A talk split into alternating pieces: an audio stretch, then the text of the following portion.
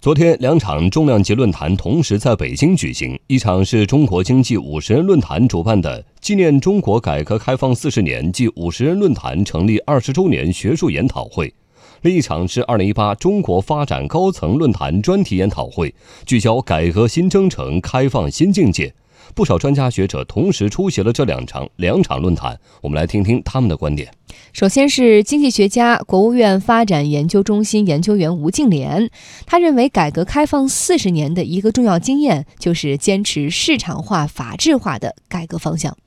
四十年中啊，凡是我们市场化、法治化的改革推进的比较好的时候，经济增长的质量和速度都表现的比较好。人民群众的福利也得到了比较多的提高。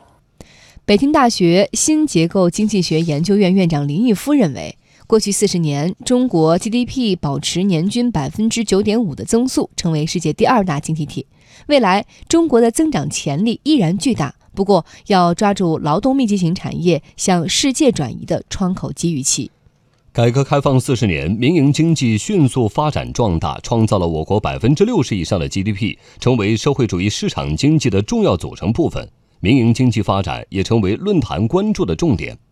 全国政协经济委员会副主任杨伟民说：“民营经济的产权制度改革和要素市场化改革必须同步才能有效，减少政府对资源的直接配置，市场才能够决定资源配置。”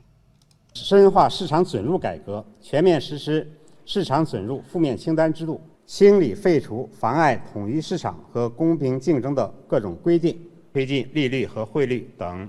资金价格的市场化改革，使资金配置到最有效率的领域，废止各级财政资金对企业生产经营活动的直接补贴。